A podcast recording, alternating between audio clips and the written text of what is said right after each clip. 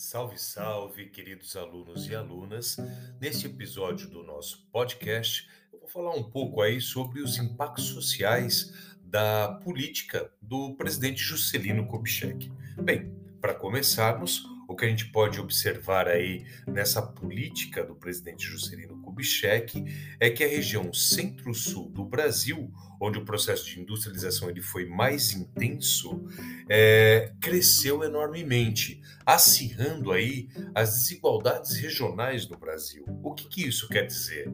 Que o centro-sul, na região centro e região sul do Brasil, ela vai se desenvolver de forma intensa, o seu processo de industrialização vai ser intenso, enquanto a região ali nordeste, norte, parte da região centro-oeste não vai ter esse mesmo desenvolvimento industrial.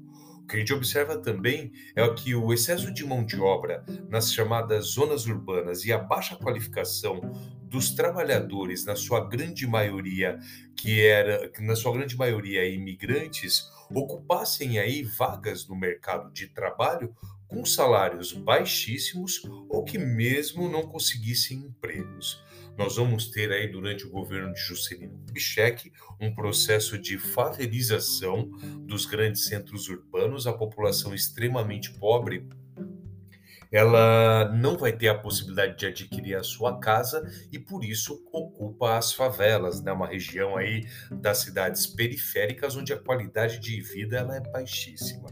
No campo, nós vamos ter aqui, durante o governo de Juscelino, uma grande concentração de terras nós vamos ter um movimento social conhecido como Ligas Camponesas, encabeçada por um advogado chamado Francisco Julião e ligado à Igreja Católica, que vai aí atuar para tentar uma reforma agrária no Brasil.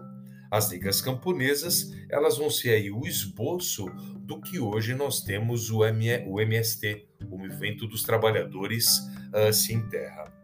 Juscelino Kubitschek, com o objetivo de desenvolver a região nordeste do Brasil, vai criar um órgão chamado SUDENE, a Superintendência para o Desenvolvimento do Nordeste. A SUDENE tinha como principal função melhorar aí as qualidades de vida da região sudeste. O que a gente observa durante o governo do presidente Juscelino Kubitschek é um grande déficit do orçamento.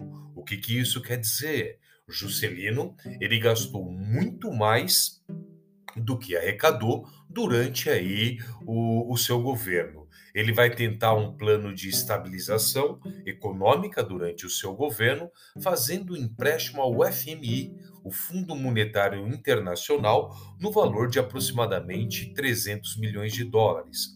O FMI exige de Juscelino Kubitschek, do governo brasileiro, algumas garantias para oferecer esse empréstimo como subsídio no corte do trigo aí e do petróleo. Juscelino Kubitschek não aceita essas imposições do Fundo Monetário Internacional e não consolida o um empréstimo aí com a instituição.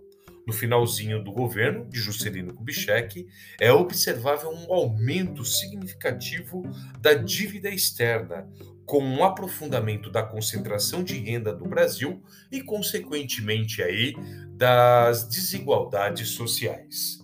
Bem, queridos alunos e alunas, eu paro por aqui. Estudem e estudem.